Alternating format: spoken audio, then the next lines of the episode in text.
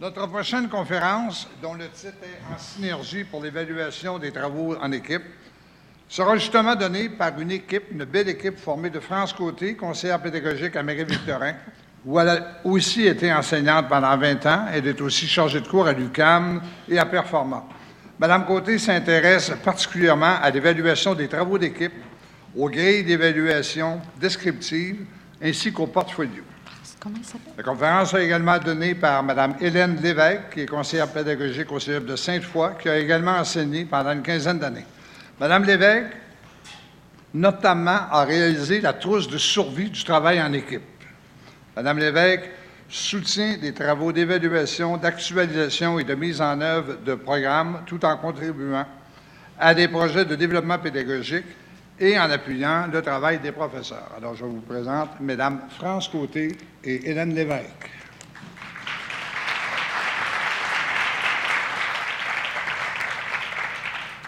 Alors, euh, bonjour tout le monde. Euh, nous sommes vraiment très heureuses d'être ici aujourd'hui pour vous présenter les résultats de notre réflexion.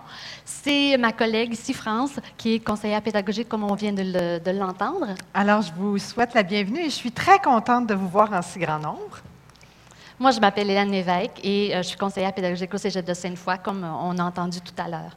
Alors, si vous le permettez, je prendrai quelques instants pour contextualiser notre présentation qui portera euh, plus précisément, comme le sous-titre l'indique, sur l'évaluation individuelle des apprentissages dans le contexte des travaux en équipe. Alors, au Cégep de Sainte-Foy, nous avons développé un cadre de référence sur le travail en équipe, notamment sous l'angle des moyens à mettre en place pour favoriser l'atteinte des objectifs d'apprentissage par les membres de l'équipe. On a réfléchi aussi sur l'évaluation des apprentissages dans ce contexte et à ce moment-là, les travaux de France sur l'évaluation des apprentissages nous ont été, vraiment, ont été pour nous vraiment très inspirants et euh, nous ont permis de progresser dans l'avancement de nos travaux. Alors, ma collègue Geneviève Sinotte et moi, qui est conseillère pédagogique aussi au Cégep de Sainte-Foy, avons présenté les résultats de, notre réflexion l'an passé au colloque de l'AQPC en juin 2014, et France était justement dans la salle. Euh, par la suite, France s'est à, son tour inspirée de ce qu'on avait euh, produit et présenté pour euh, vraiment approfondir sa, réflexion sur l'évaluation individuelle et dans un contexte de travail en équipe.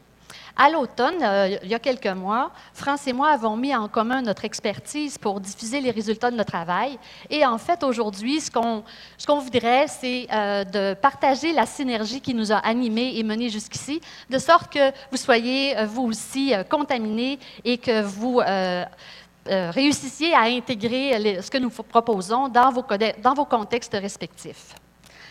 Alors, mon Dieu, j'ai oublié de partir. Excusez-moi, j'ai oublié de partir. Excusez-moi. Alors, qu'est-ce qu'on va voir aujourd'hui? D'abord, on va voir, on va euh, euh, présenter le contexte du travail en équipe et ensuite euh, les fondements sur lesquels s'appuie l'acte d'évaluer. Euh, on va euh, présenter globalement l'évaluation des compétences et euh, on va en venir à définir le cadre de référence pour l'évaluation individuelle qu'on propose aujourd'hui. on va proposer une stratégie d'évaluation et on va terminer par la présentation d'instruments d'évaluation. Alors, pourquoi exiger des travaux en équipe? La question est extrêmement pertinente, euh, en fait, euh, surtout quand on est avec les étudiants. Euh, la pertinence du travail en équipe, en fait, peut s'appuyer sur une ou plusieurs justifications selon les intentions, selon le contexte. La raison la plus souvent évoquée pour, pour faire travailler les étudiants en équipe, c'est de développer les habiletés à travailler en équipe. On le sait, dans le contexte du travail, du monde du travail, ces habiletés-là sont régulièrement euh, exigées par, euh, euh, les différents mandats, les différentes fonctions. Et les enseignants peuvent vouloir faire déjà développer les habiletés à travailler en mettant les étudiants en action en classe dans des situations qui permettent de développer ces habiletés-là. Donc, il y a un souci de réalisme, de se rapprocher de la réalité pour justifier le fait de faire travailler les étudiants en équipe. Par ailleurs, il y a des euh, tâches, euh, il y a des euh, mandats ou il y a des, des, activités aux études universitaires qui exigent aussi, qui ne peuvent pas se faire individuellement, d'où la pertinence de faire déjà travailler les étudiants en équipe. On peut utiliser le travail en équipe aussi en tant que moyen de construction de savoir et des habiletés. C'est-à-dire que les étudiants, faire travailler les étudiants en équipe permet d'aborder des, problématiques complexes qui comportent des dimensions nombreuses ou inconnues. Alors, le fait que les étudiants doivent partager leurs habiletés, leurs savoirs pour euh, en venir à construire une, une solution commune, les, amène à euh, aborder des aspects de la, de la problématique qu'ils n'auraient probablement pas pu aborder s'ils étaient tout seuls. Comme, on le sait, il y a plus d'idées dans une tête que dans deux têtes que dans une. Alors, le fait d'être ensemble va, euh, sur le plan de la créativité, leur permettre de générer un plus grand nombre d'idées et d'aller plus loin que s'ils étaient seuls. Euh, le fait aussi de partager ensemble leurs différents points de vue euh, sollicite des habiletés intellectuelles de haut niveau comme justifier, analyser, évaluer. Euh, donc, en plus d'acquérir des savoirs disciplinaires, les étudiants peuvent développer aussi des habiletés intellectuelles transversales. On peut aussi utiliser euh, le, travail en équipe comme un moyen de réalisation d'une tâche euh, d'envergure. En fait, parfois, euh, il y, a des, contextes qui nécessitent en fait, il y a certaines tâches qui sont extrêmement intéressantes à faire réaliser par les étudiants à cause des différents aspects qu'on peut aborder, mais l'ampleur de la tâche ne pourrait pas être réalisable dans le contexte d'une session, d'où la pertinence de faire travailler les, étudiants en équipe pour pouvoir euh, euh, réaliser cette tâche-là. Euh, parfois aussi, il peut y avoir des considérations d'ordre logistique ou d'accessibilité à l'équipement spécialisé qui justifient qu'on fasse travailler les étudiants en équipe. Euh, finalement, dans certains programmes aussi, le, travail en équipe est euh, identifié comme étant un objet d'apprentissage. Euh, par exemple, dans les, programmes de techniques humaines, euh, techniques d'éducation spécialisée ou techniques d'éducation à l'enfance, et dans d'autres programmes aussi, il y a des compétences qui sont libellées de, la, manière suivante interagir avec les membres de l'équipe. Donc, définitivement, ça peut être en soi un objet d'apprentissage euh, à, euh, à l'intérieur d'un programme. Il y a euh, une dernière raison, puis qui n'est pas, pas, je dirais, insignifiante, c'est de, de, faire travailler les étudiants en équipe par souci d'économie peut-être de correction, de, du temps accordé à la correction.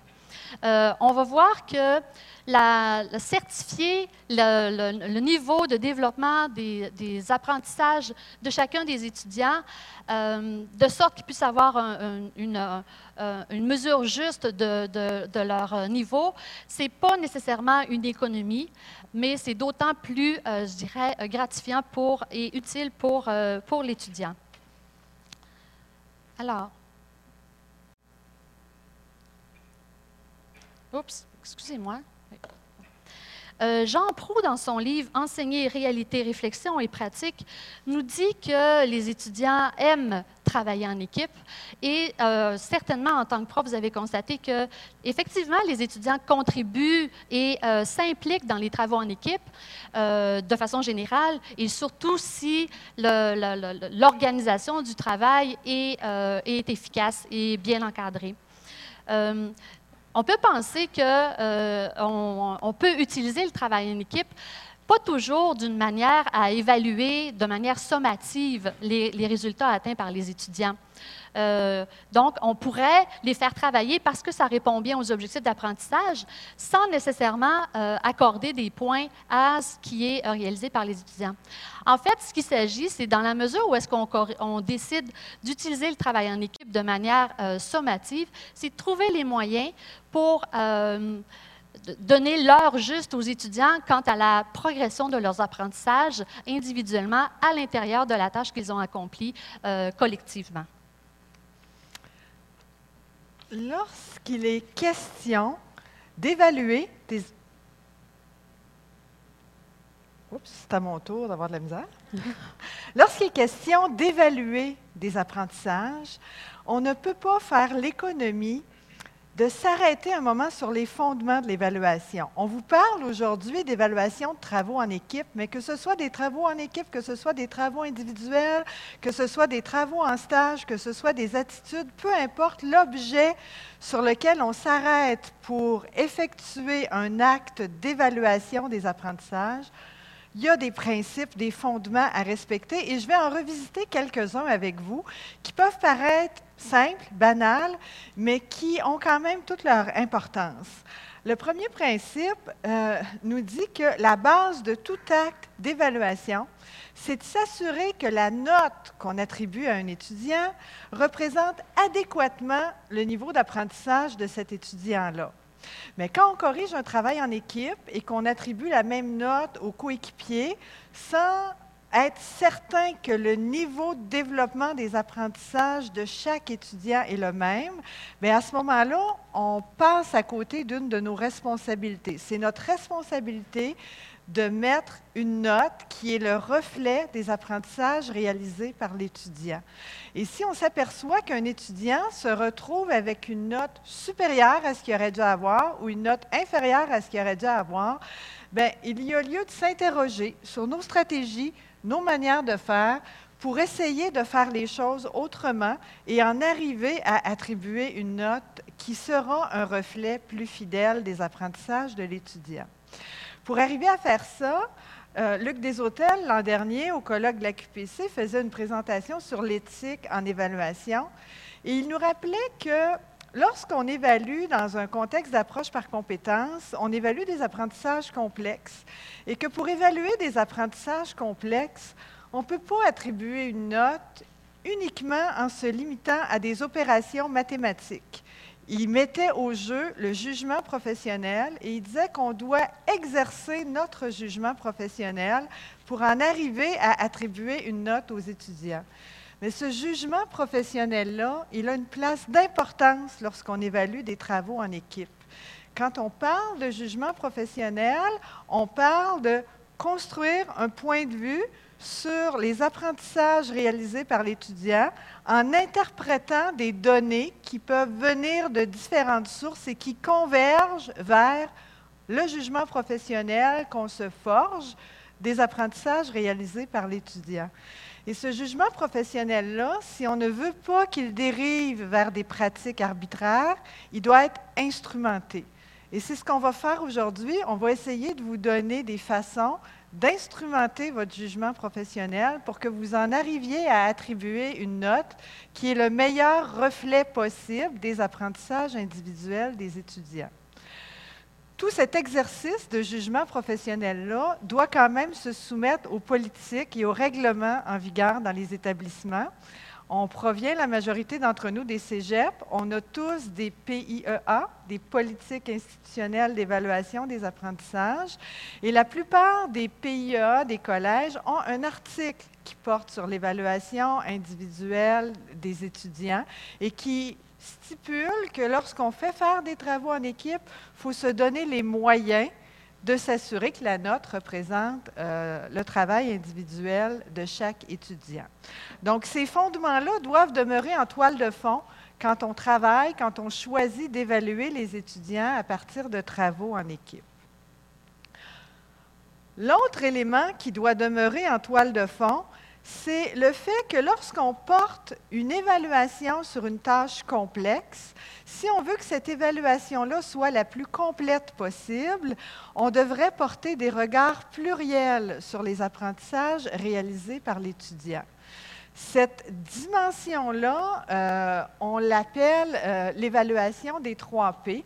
Il y a peut-être des gens qui euh, m'ont déjà entendu présenter sur le portfolio, sur les grilles d'évaluation descriptive et qui m'ont entendu parler de l'évaluation des 3 P cette façon-là d'évaluer des compétences, de porter des regards pluriels sur les apprentissages, c'est fondamental et ça se transfère aux différentes réalités dans lesquelles on est appelé à évaluer les apprentissages des étudiants. Alors, comme la majorité d'entre vous nous entendez, ma collègue et moi, pour la première fois, je vais quand même prendre quelques minutes pour revisiter ces fondements-là qu'on appelle l'évaluation des 3 P pour vous aider à saisir comment porter des regards pluriels qui vont nous aider à apprécier individuellement les compétences des étudiants. Donc, évaluer les 3 P, c'est prendre trois paires de lunettes différentes, une qui va regarder un produit, une qui va regarder le processus de travail de l'étudiant et une autre qui va regarder le propos de l'étudiant. Donc, je vais prendre chacune de ces dimensions-là, une à une, pour tenter de vous les rendre un peu plus explicites. Qu'est-ce que c'est un produit? Un produit, c'est un résultat qu'on demande à l'étudiant. C'est une réalisation achevée. Et habituellement, dans les collèges, lorsqu'on enseigne, on demande à l'étudiant de faire un travail, de faire une réalisation euh, où l'étudiant va rendre compte, va utiliser les apprentissages qu'il a faits et il va nous les livrer dans un produit. Un produit qui pourra être une production, qui pourra être une performance.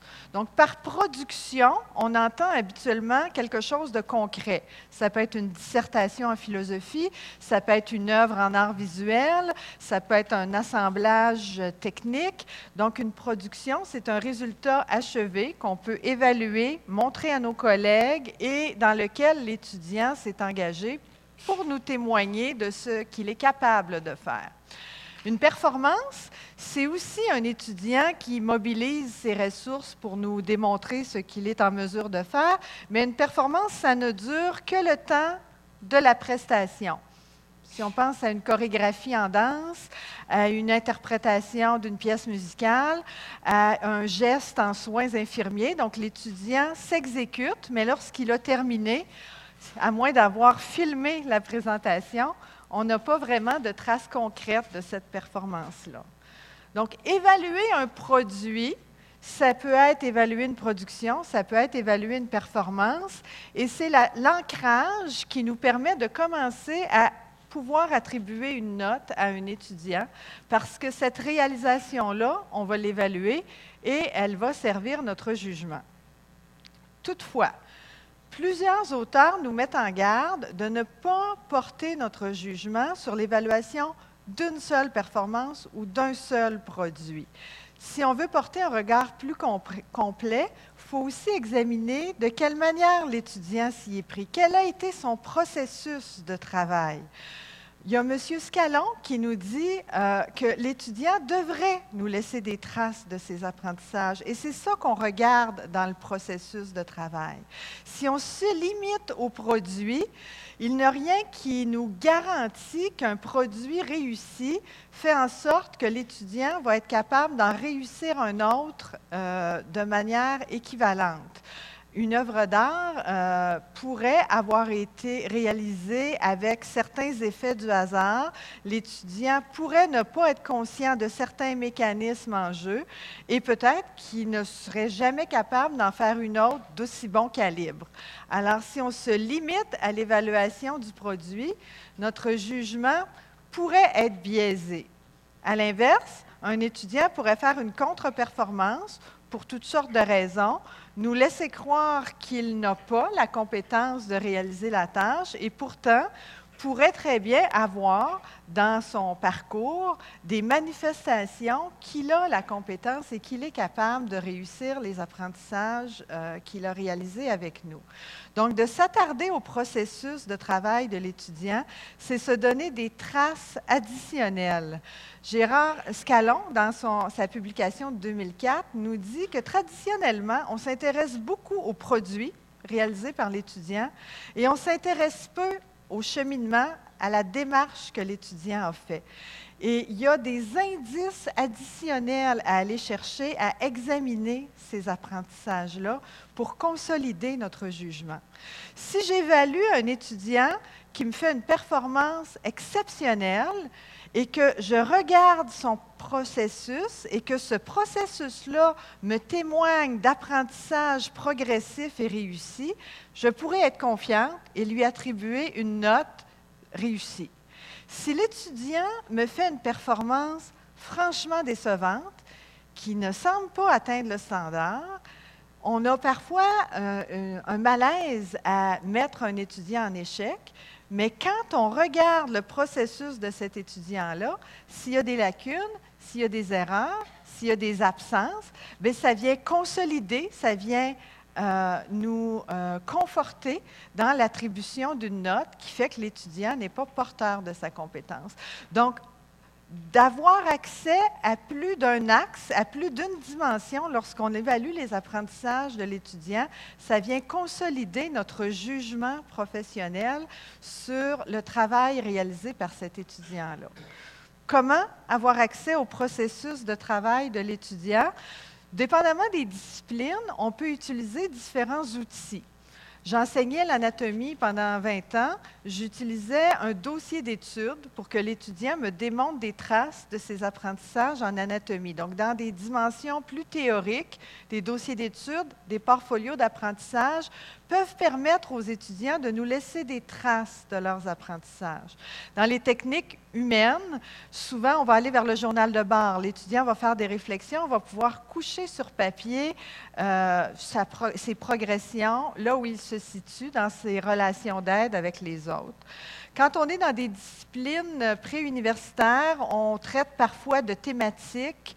On peut utiliser un dossier de presse. Si on est dans des disciplines plus artistiques, on peut voir l'évolution du travail de l'étudiant à travers un cahier de croquis. On peut demander un recueil des sources d'inspiration, euh, des calculs. Bref, on devrait avoir des traces qui nous démontrent comment l'étudiant a progressé au fil des semaines et qui viennent converger vers ce qu'il nous a livré dans son produit. Donc, évaluer un produit et évaluer un processus aide le jugement professionnel. Ce sont les deux premiers P de l'équation. Si je vais vers le troisième P, le troisième P, c'est le propos. Le propos, c'est est-ce que l'étudiant, il est porteur de sa compétence? Est-ce qu'il est capable de justifier ses choix? Est-ce qu'il est conscient de où sont les forces, où sont les faiblesses? Est-ce qu'il est capable de porter un regard métacognitif sur ses apprentissages? L'évaluation du propos, c'est une troisième dimension qui, elle aussi, peut parfois nous aider à trancher les situations délicates. Je vous donne un exemple. J'enseignais euh, en physiothérapie et l'étudiant devait piger euh, une pathologie pour laquelle il devait me proposer un traitement. L'étudiant a pigé hernie discale. Il devait me proposer un traitement pour une hernie discale. Il me dit, je ferai une traction lombaire. C'est une excellente réponse. Il s'exécute, il la fait très bien. Je pourrais évaluer son produit et considérer mon étudiant compétent le propos. Pourquoi as-tu choisi une traction lombaire? Le hasard, ça change un peu mon appréciation de sa compétence.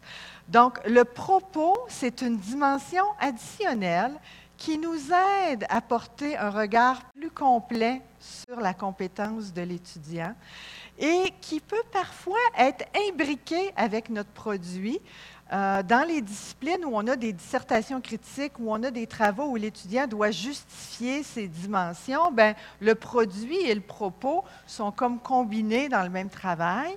Parfois, l'étudiant, on lui demandera un argumentaire euh, séparé et à ce moment-là, ben, on aura accès à son propos qui pourra être distant.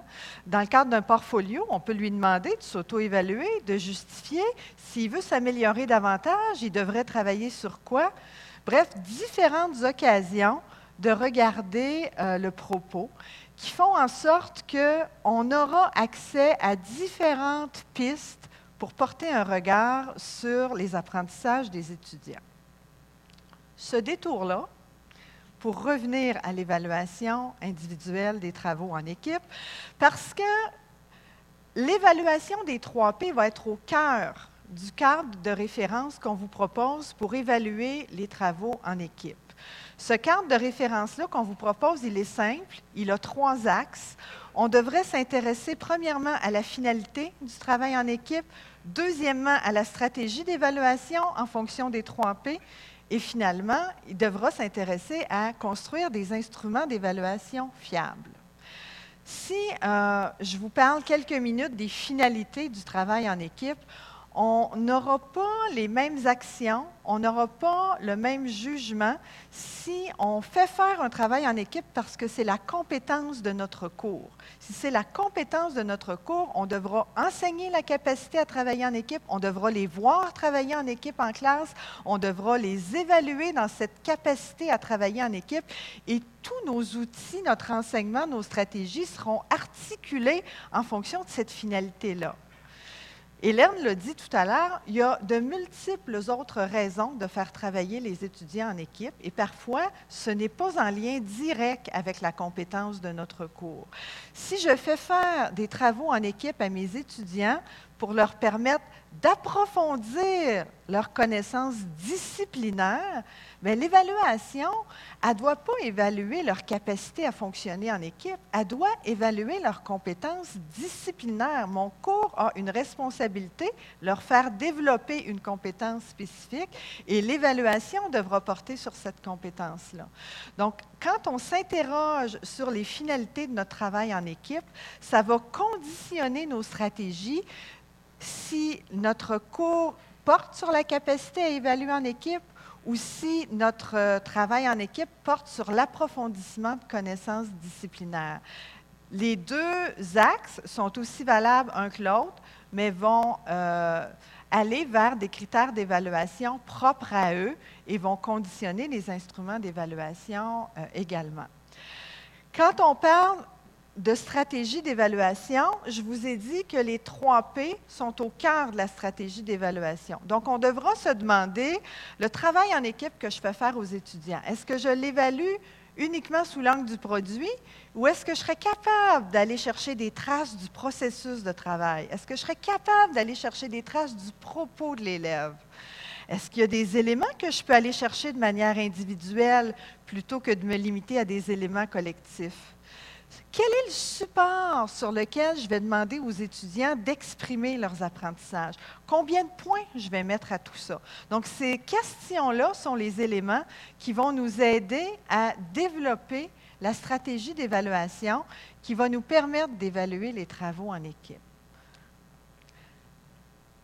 Je vais maintenant passer la parole à ma collègue pour qu'elle vous donne des exemples de ça peut ressembler à quoi des stratégies d'évaluation qui combine les différents P. Alors, on vient de dire que euh, la stratégie d'évaluation est basée sur la combinaison des, des, deux P ou des trois P. Donc, on peut évaluer le propos et le, produit et le propos, le produit et le processus, le propos et le processus et les trois P. Alors, concrètement, qu'est-ce que ça peut donner?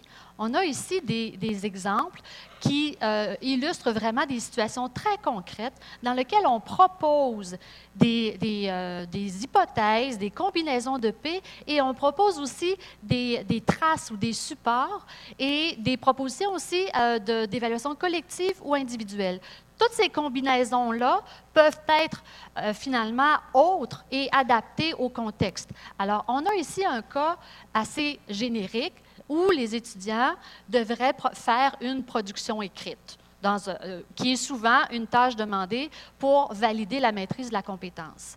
Bon, alors dans ce cas-ci, le prof a déterminé qu'évidemment, il va y avoir un travail de recherche. En fait, dans ce cas-ci, un travail de recherche qui va être présenté. Et euh, ce produit-là, ce résultat-là, sera donc l'œuvre collective que les, euh, que les étudiants vont remettre au prof, de manière à ce que le prof valide l'atteinte de la compétence à travers ce produit collectif-là. Mais pour pouvoir avoir de l'information sur euh, à quel point chacun des étudiants, des, coéquipiers est capable de porter la compétence, alors le prof peut demander une euh, présentation orale et selon les consignes euh, et selon les questions, selon en fait, les modalités que le prof aura précisées, chacun des étudiants sera appelé à présenter, à expliquer, à, à défendre euh, le, travail collectif, mais non pas dans l'objectif dans que chacun des étudiants qui a conçu ou qui a réalisé la partie du travail présente la sienne, mais ça sera au prof de moduler la, manière dont ça devrait se passer l'exposé pour que chacun des, des, étudiants puisse faire la démonstration qu'il est porteur de la compétence. Je vais revenir un petit peu en arrière parce qu'il y en a une qui nous a, qui a passé vite.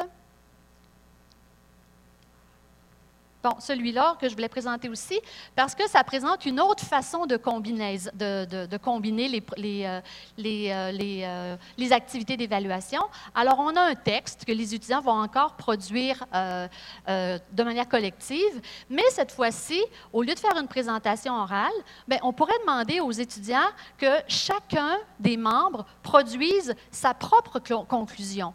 Donc, ils ont travaillé tous ensemble au plan, à l'écriture, à la rédaction du texte final, mais chacun des étudiants, en plus du travail collectif, va donner au prof chacune sa, chacun sa conclusion. Donc, ça va permettre, ça va donner au prof de l'information sur le propos de, de, chacun des étudiants, sur ce qu'il a réfléchi, et ça va donner à ce moment-là un éclairage complémentaire au prof pour être en mesure de porter un jugement nuancé sur l'atteinte individuelle des objectifs. On aurait pu demander aussi une critique du travail, ou est-ce que l'étudiant, en fait, encore une fois, ça dépend des modalités que le prof précise, ou est-ce que l'étudiant aurait pu présenter les points forts, les points faibles, les pistes d'amélioration. Alors, il s'agit de moduler la demande auprès des étudiants de sorte que l'étudiant soit, euh, euh, démontre au prof à quel point il a développé la compétence.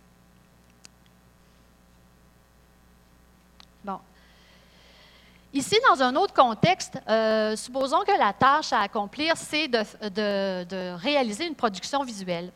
Euh, alors, euh, c'est un cas où est-ce qu'on aurait, on pourrait évaluer les deux P ici, le produit, et j'ai un ou entre les deux parce que j'ai quand même une autre proposition aussi à travers ce tableau-là. Alors, les étudiants réalisent ensemble une création artistique, par exemple un film, par exemple une bande dessinée. Et c'est le produit qui est remis euh, au prof à la fin. Euh, et euh, en cours de route ou à la fin, le prof module encore une fois ses exigences et demande aux étudiants de, les rencontrer. Et le prof, à ce moment-là, pose des questions sur euh, en fait, différentes questions qui vont permettre aux profs de, de, juger de à quel point les étudiants sont porteurs de la compétence, à quel point ils ont développé, contribué, mais euh, contribué dans le sens de, de s'approprier et intégrer les apprentissages qui ont été faits. Ce qu'on pourrait demander aussi dans un cas comme ça, où est-ce qu'on a une production artistique, c'est de déposer un portfolio où est-ce que le, prof a accès à, tout le processus de réflexion qui a mené au produit. À ce moment-là, le prof a accès euh, au, processus. Donc, il y a différentes manières comme ça de moduler les activités d'évaluation qu'on demande aux étudiants pour qu'ils puissent démontrer finalement euh, euh, la hauteur du développement de la compétence. Ici, on a une, une, autre situation où est-ce que la tâche à accomplir, ce serait ultimement, ultimement oui, d'animer un groupe. Par exemple, c'est le genre de, de tâche qu'éventuellement, en milieu de travail, les techniques humaines, euh, techniques d'éducation spécialisée et d'autres, par exemple, peuvent avoir à euh, faire concrètement. Donc, dans ce cas-ci, le prof euh, a déterminé qu'il voulait avoir, dans un premier temps, toute la planification de l'activité, qui va lui donner euh, donc de l'information sur comment les étudiants vont s'y prendre pour faire la fameuse euh, animation. Donc, on voit ici là, que c'est en deux temps. Et au moment de l'animation comme telle, le prof aura une grille d'évaluation qui lui permettra de poser un regard sur comment ça se passe au moment de l'animation, ou encore il aurait pu avoir une grille d'observation aussi pour une autre grille pour juger de la planification. Au moment de l'animation comme telle, c'est le produit qui est, qui est, évalué et le prof pourrait demander aussi la contribution de, des autres élèves dans la classe pour euh, euh, demander une évaluation par les pairs. Toutefois, cet éclairage-là sera complémentaire à ce que le prof aura observé et l'évaluation par les pairs sera plutôt une évaluation formative qu'une évaluation sommative parce que c'est la responsabilité du prof, ultimement, euh, d'attribuer les points qui vont certifier de l'apprentissage. Dans ce cas-ci, on a euh, un autre contexte où est-ce que la tâche à accomplir, ce serait d'analyser une œuvre. Et euh, ici, on aurait euh, une, activité qui pourrait se dérouler sur quelques semaines en deux temps, où est-ce que dans un premier temps, les étudiants remettraient au prof un schéma de concept dans lequel ils présenteraient toutes les notions théoriques qui vont servir effectivement à faire l'analyse de l'œuvre. Donc, le schéma de concept a été élaboré euh, par les membres de l'équipe ensemble. Donc, c'est un c'est une œuvre euh, collective qui donne accès aux profs au processus par lequel les étudiants vont passer pour arriver au texte final. Et c'est accompagné, ce schéma de concept-là, d'un texte explicatif qui est produit par chacun des étudiants. Donc, on a vraiment euh, la, démonstration de la compréhension du schéma qui, a été remis par l'équipe. Dans un deuxième temps, euh, à partir du schéma de concept, l'équipe va réaliser le texte d'analyse. C'est l'analyse, le texte d'analyse finale qui est un produit et qui sera un produit collectif à remettre au prof. Et dans ce cas-ci, pour peaufiner ou permettre de nuancer, euh, on aura euh, une conclusion qui aura été écrite par chacun des étudiants. Et là, on a de l'information sur les performances, finalement, la compréhension individuelle. On pourrait ajouter aussi, dans ce cas-ci, un texte autocritique dans lequel euh, euh, les, étudiants auraient pu parler des forces et des faiblesses ou encore euh, parler de pistes de développement, ce qui donne aux profs accès aux propos métacognitifs là, des étudiants sur, sur leurs, leurs apprentissages. Alors, on a dit aussi. Oups. C'est à mon tour. Non, les points. C'est après. Euh, on retient à peu près 6-7 éléments nouveaux. Ça fait plusieurs exemples que ma collègue vous donne, alors on vous met au travail. Vous êtes des profs de chimie et vous faites faire des rapports de laboratoire en chimie à vos étudiants. La compétence à développer, c'est d'appliquer la démarche scientifique. La tâche demandée aux étudiants, c'est d'expérimenter euh, la démarche scientifique et d'en rendre compte. Et l'enseignante qui euh, vient vous consulter pour vous demander votre avis, ce qu'elle fait jusqu'à présent, c'est quatre rapports de l'âme qu'elle évalue avec une note collective. Donc, elle évalue le produit de manière collectivement et elle attribue les notes aux étudiants. Sur vos tables, vous avez des cartons avec les gabarits qui proposent la structure. Hein. Donc, on vous demande comment vous pourriez conseiller cette enseignante de chimie-là pour évaluer et attribuer une note individuelle sans perdre de vue le fait qu'elle va devoir demander des rapports de laboratoire, mais comment faire en sorte, avec les exemples qu'on vous a donnés, qu'on puisse avoir une prise tout de même sur les apprentissages individuels des étudiants? Est-ce que ma consigne est claire? Vous travaillez en équipe cinq minutes pour faire des suggestions. Alors, on va reprendre, si vous le voulez bien.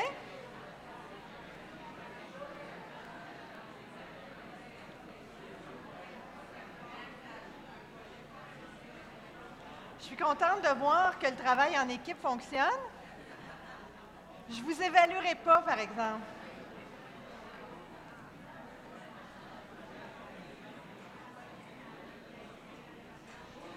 Alors, si vous permettez, ce carton-là qu'on vous a distribué, c'est notre gabarit de travail.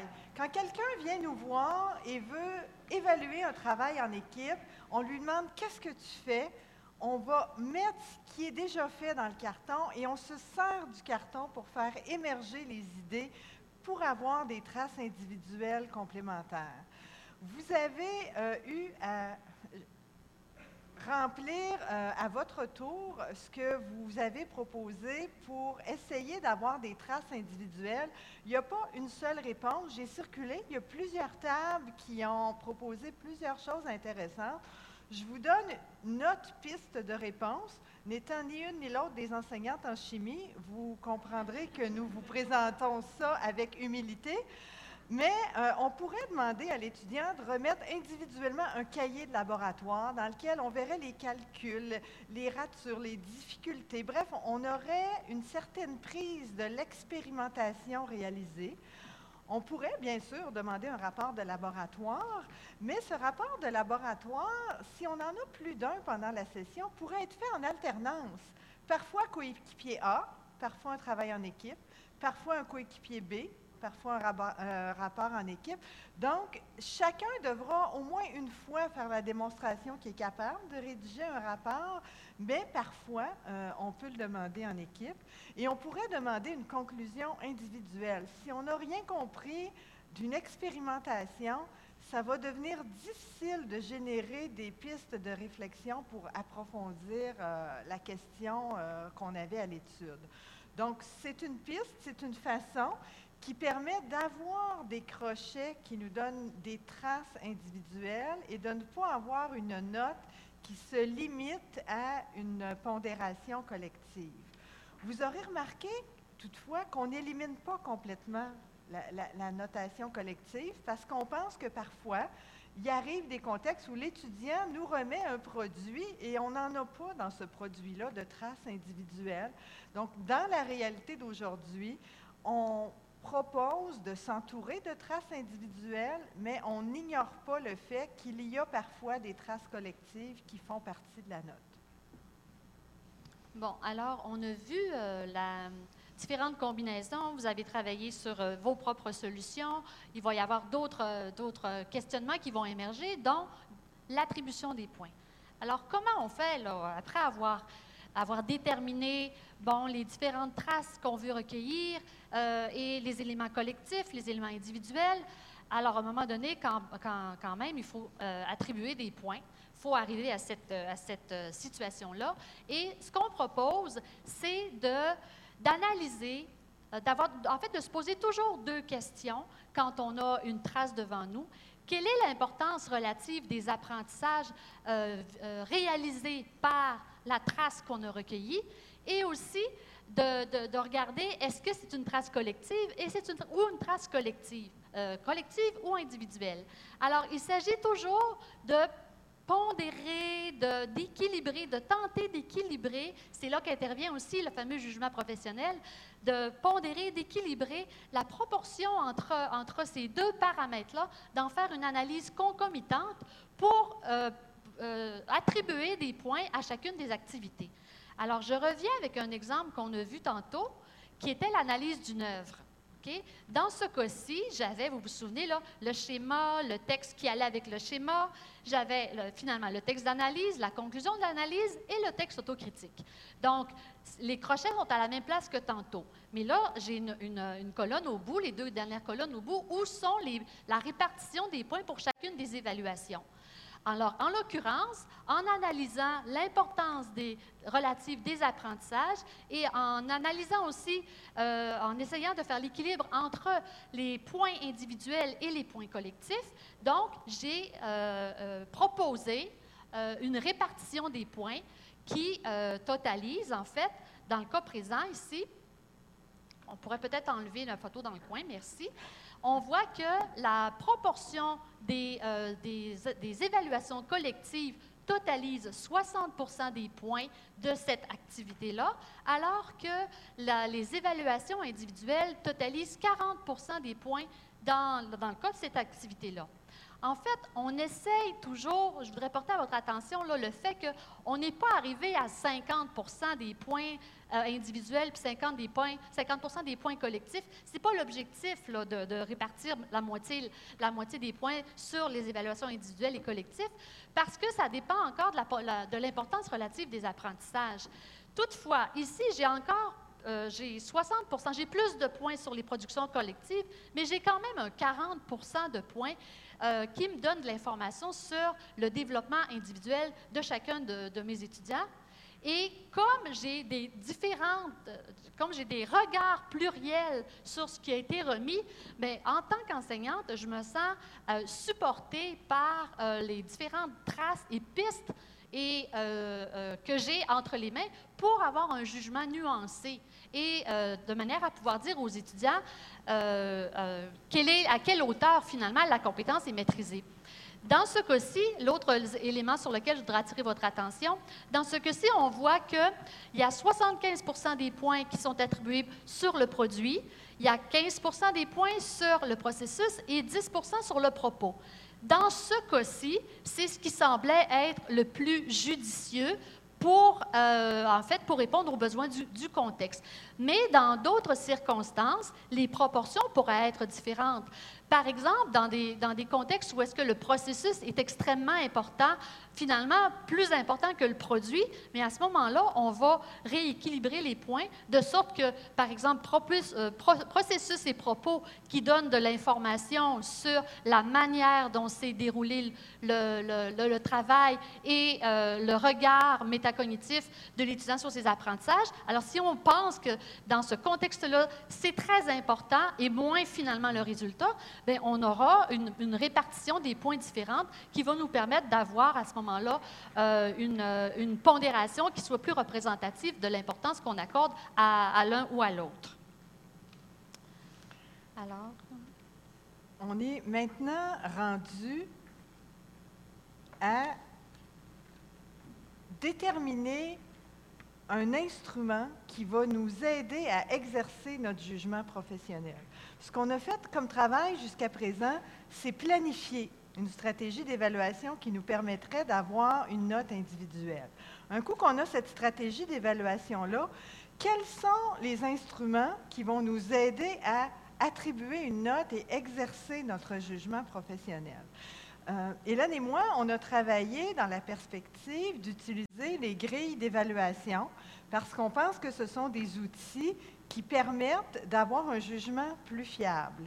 Donc, pour en arriver à développer des grilles d'évaluation dans le contexte d'un travail en équipe, il faut prendre en compte les dimensions qui ont été évaluées, les dimensions étant les 3 P. Il faut définir des critères d'évaluation il faut choisir quel type de grille va venir servir d'outil de jugement pour nous aider à attribuer une note. Donc, dans les prochaines minutes, je vais m'entretenir avec vous sur ces différents éléments-là.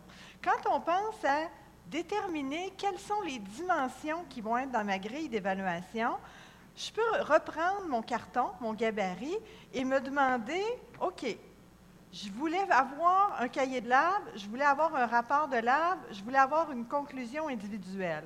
Est-ce que je vais avoir trois grilles d'évaluation différentes pour ça? Est-ce que je vais avoir une seule grille qui combine? Ces dimensions-là? Est-ce que je vais avoir une grille qui en combine deux et un autre qui en combine un autre? Très souvent, c'est la date de remise qui va orienter notre choix. Oui, on pourrait évaluer de manière séparée chacune de ces dimensions-là, mais on pourrait très bien les évaluer tous ensemble. Et dans le cas du rapport de laboratoire en chimie, l'étudiant qui finit son laboratoire peut très bien remettre son cahier de laboratoire en même temps qu'elle remettra son rapport de lab et qu'elle remettra sa conclusion. Donc, je pourrais avoir un seul instrument d'évaluation qui regroupe les trois P. Et cet instrument d'évaluation-là pourra avoir des bouts collectifs et des bouts individuels, mais il aura le nom d'un étudiant et on arrivera à une note individuelle lorsqu'on aura traversé ces critères-là avec l'étudiant.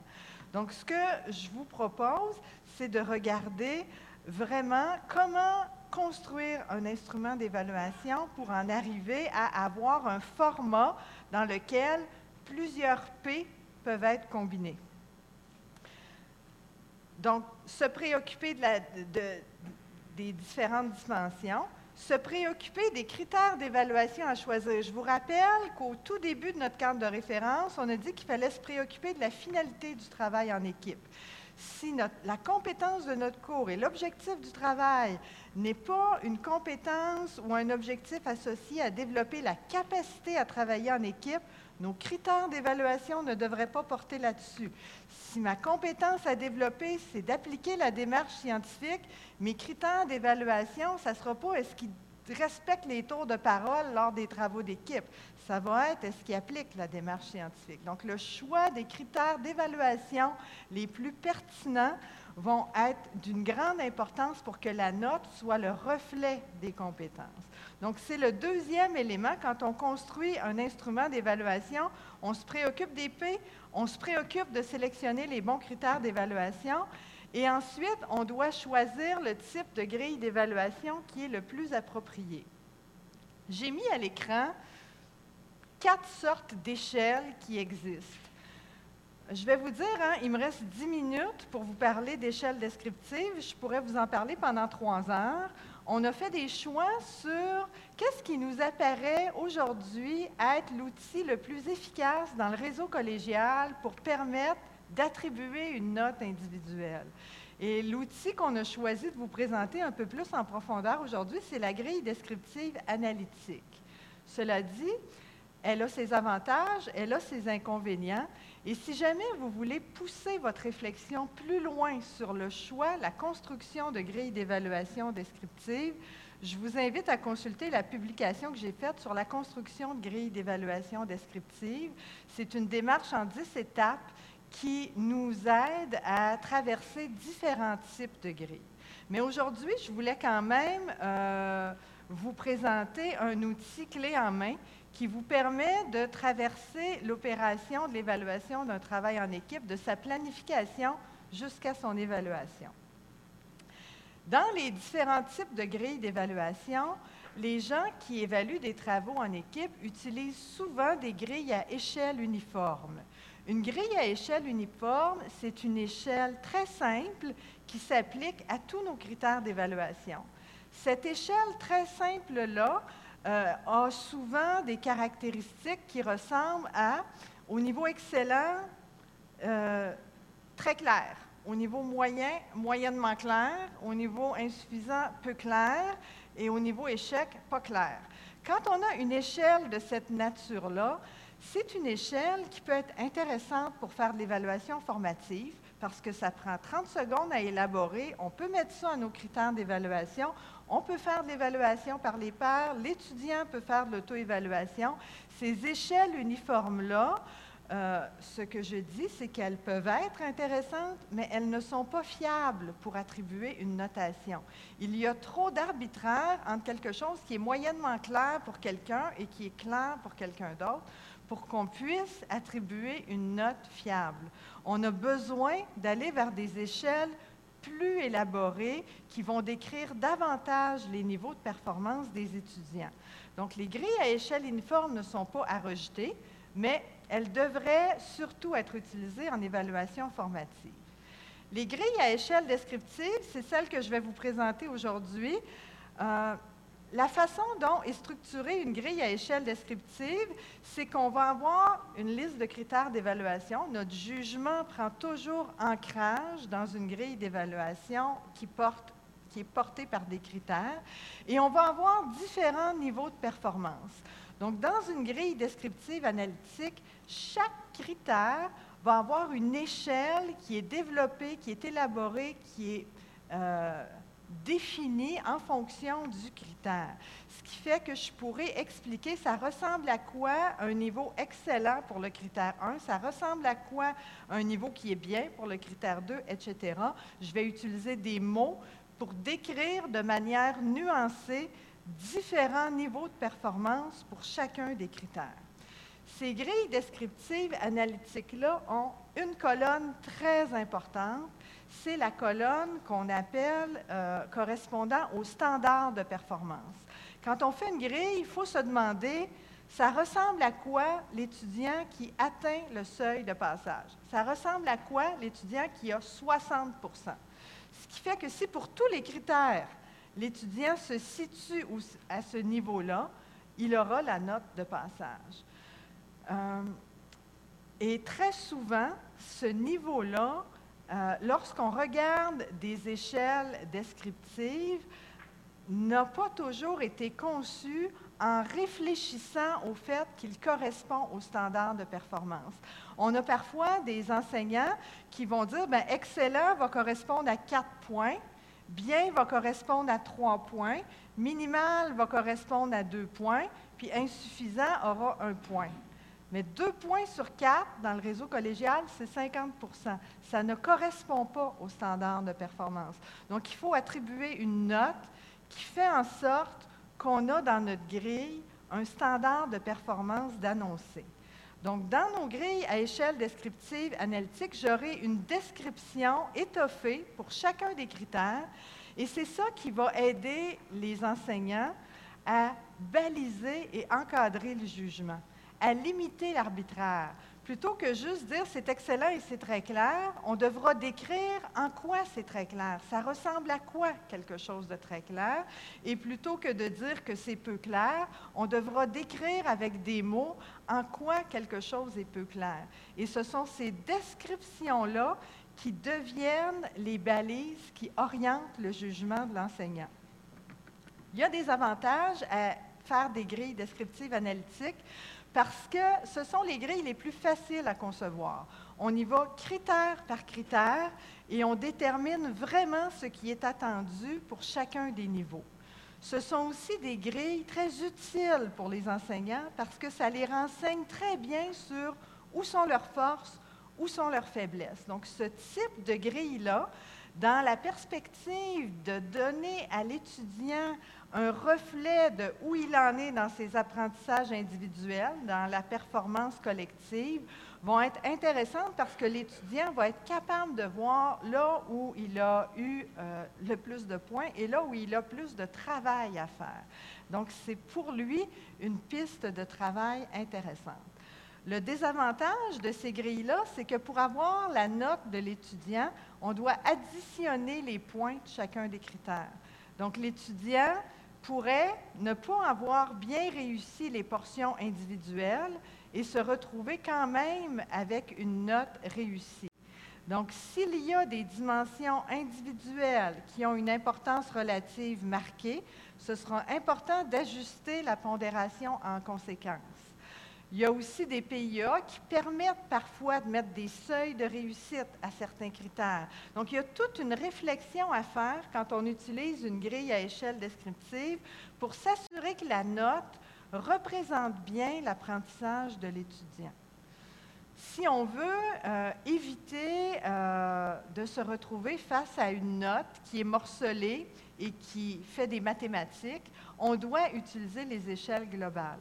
Les échelles globales sont plus complexes à concevoir, mais elles sont construites en fonction d'un standard de performance intégré. Ce qui fait que l'étudiant en 60, c'est qu'à la lumière de l'ensemble des critères, je considère qu'il est capable de réussir la tâche, qu'il a fait la démonstration individuelle, qu'il a atteint les apprentissages, etc. Donc, ce type de grille-là est davantage construit en fonction d'un standard de performance, mais sont plus complexes à concevoir. Donc, dans une perspective d'étapisme, je vous dirais qu'on pourrait commencer par développer de bonnes grilles d'évaluation descriptive analytique.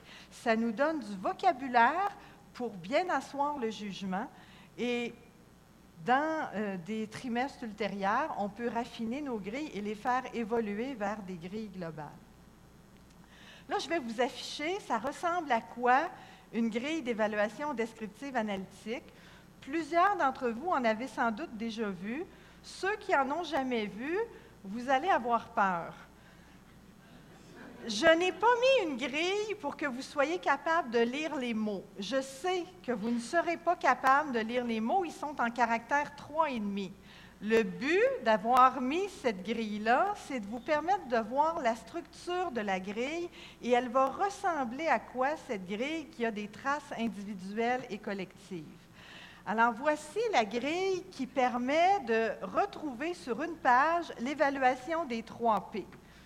Je suis enseignante en chimie à évaluer euh, le travail que mes étudiants ont fait en laboratoire Ils m'ont remis un cahier de laboratoire, donc j'ai un critère d'évaluation pour évaluer le cahier de laboratoire avec une échelle descriptive pour le cahier de laboratoire.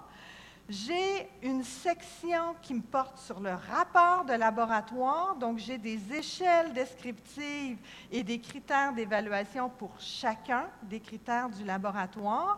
Et certaines de ces sections-là auront une note individuelle, certaines de ces sections-là auront la même note pour tous les coéquipiers quand il s'agit de sections collectives. Et j'ai en bas une troisième section qui parle du propos, où j'ai encore là, j'avais comme critère d'évaluation conclusion individuelle pertinente, et j'ai une échelle qui vient décrire ça ressemble à quoi une conclusion pertinente qui est bien réussie, qui peut avoir une note de 5 sur 5, ça ressemble à quoi une conclusion qui est moins bien réussie, etc. Donc, sur une page, j'ai une grille qui contient mes critères et mes différentes traces, et quand je fais la somme, j'ai la note pour chaque étudiant. Je vais euh, vous afficher avec quand même un petit peu plus de grosseur de caractère. Ça ressemble à quoi l'échelle? Parce qu'une grille de première génération, ça, j'ai cliqué. Ça devrait aller à la suivante. Oui. Donc, normalement, des grilles d'évaluation descriptive, ça peut devenir très sophistiqué avec des textes très riches et très nuancés. Mais quand on fait une grille pour une première fois, la grille sera une grille de première génération et elle peut porter des définitions relativement simples. Donc, dans mon critère d'évaluation, dans le rapport de laboratoire, description adéquate du cadre théorique de l'expérimentation, ben, l'étudiant euh, qui aura 5 sur 5, c'est l'étudiant pour lequel j'aurais constaté que les informations liées à la problématique, le but ou l'hypothèse sont documentées de façon rigoureuse, conforme, adéquate. Donc, j'ai un texte qui vient m'aider à déterminer ça ressemble à quoi le niveau réussi pour ce critère d'évaluation-là.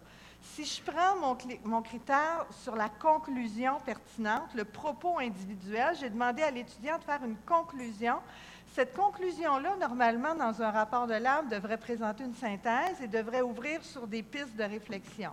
Bien, si l'étudiant m'a présenté une synthèse minimaliste et que les pistes de réflexion ne sont pas en lien avec les résultats, bien, je peux dire que c'est insuffisant. Il n'y a pas de lien. Mon critère, c'était la pertinence faut que tu mettes des pistes de réflexion en lien avec les résultats.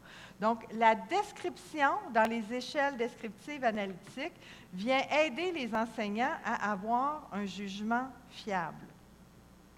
C'est assez facile dans nos disciplines respectives parce qu'on y va de nos propres compétences disciplinaires et on est capable d'articuler les descriptions en fonction des critères d'évaluation qui sont propres à nos disciplines.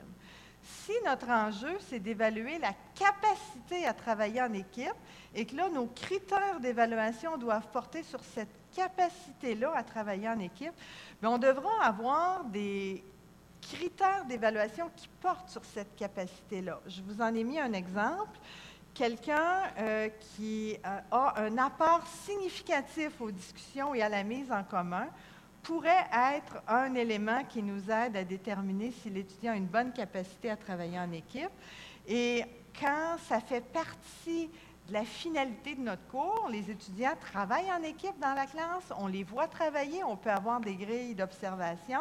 Donc, lors des périodes de travail en équipe observées en classe, l'étudiant collabore activement aux échanges, il génère des idées, il écoute les autres, il contribue à faire avancer la réflexion collective et il effectue sa part des tâches. Ces éléments-là sont pertinents lorsqu'ils constituent les éléments associés à notre cours, notre objectif, la capacité à travailler en équipe. Je vous en ai mis un autre. Euh, quand on veut que les étudiants travaillent en équipe et qu'on veut avoir des traces individuelles, on peut leur demander d'annoter les sections rédigées par les autres étudiants. Donc, est-ce que l'étudiant m'a laissé des traces? Est-ce que l'étudiant m'a laissé un dossier d'apprentissage qui présente des traces pertinentes, qui témoignent qu'il a fait une lecture attentive des sections rédigées par ses coéquipiers, qui les a commentées, qui les a questionnées, qui les a nuancées? Donc, des fois, l'étudiant nous remet un travail en équipe. On a l'impression qu'ils ont broché les quatre sections puis qu'ils n'ont même pas lu les sections des autres. Donc, on peut leur demander d'annoter les sections des autres. Et si ça fait partie du travail en équipe, ça peut faire partie de nos critères d'évaluation. Il me reste que le temps de faire ma conclusion. Euh, je ne suis pas autonome. La voilà. Euh, je vous dirais que ce que vous avez à l'écran, c'est les mots-clés de notre présentation. Réfléchir à la pertinence du travail en équipe. Est-ce que c'est disciplinaire? Est-ce que c'est faire avancer la capacité en travail en équipe? S'interroger sur l'importance relative des apprentissages, s'interroger sur les traces individuelles, développer une stratégie qui prend ancrage sur les trois P, avoir des grilles descriptives qui viennent instrumenter notre jugement et, en bout de ligne, exercer notre jugement professionnel. Ce que ça veut dire, exercer notre jugement professionnel, c'est planifier cette stratégie, l'instrumenter, faire de notre mieux, mais dans le doute, délibérer, consulter, travailler en concertation, travailler en équipe avec nos collègues pour porter le jugement le plus éclairé. Nous vous remercions. Merci.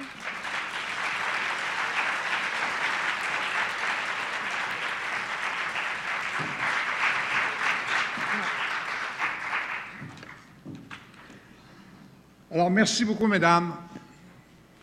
Des fois, quand je viens à l'XPC, j'ai vraiment l'impression que je ne suis pas intelligent. Tellement, je suis tellement content de ne pas être prof de cégep. Vous faites la preuve qu'il y a plus d'idées dans deux têtes que dans une. On a vite compris que le travail d'équipe, quand il est bien encadré et bien évalué, n'a rien à voir avec une partie de plaisir ou avec un congé de correction. Travailler en équipe permet de partager des points de vue, d'interagir, mais aussi de résoudre des problèmes plus complexes et d'abattre plus de travail, en plus de développer des habiletés qui seront essentielles sur le marché du travail ou à l'université. Vous nous avez parlé de la nécessité d'instrumenter le jugement professionnel des profs afin que la note représente le travail individuel de chaque étudiant. Ça a l'air simple de même.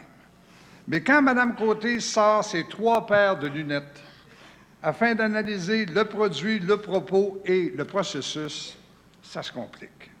Heureusement, Mme Lévesque a mis au point une trousse de survie au travail d'équipe. Il suffit de penser à la traction lombaire choisie par hasard pour soigner une hernie discale. Inquiétant. Si je comprends bien, tout est une question de trace, qu'elle soit individuelle ou collective. Tout est une question d'apprentissage et d'évaluation. Dans notre rapport de laboratoire, mesdames sont pas au courant de notre rapport de laboratoire, un étudiant aurait pu avoir sous zéro, car sa seule contribution dans le lab de chimie, c'était de tenir le thermomètre. Pas de traces, pas de notes. Merci beaucoup. Merci.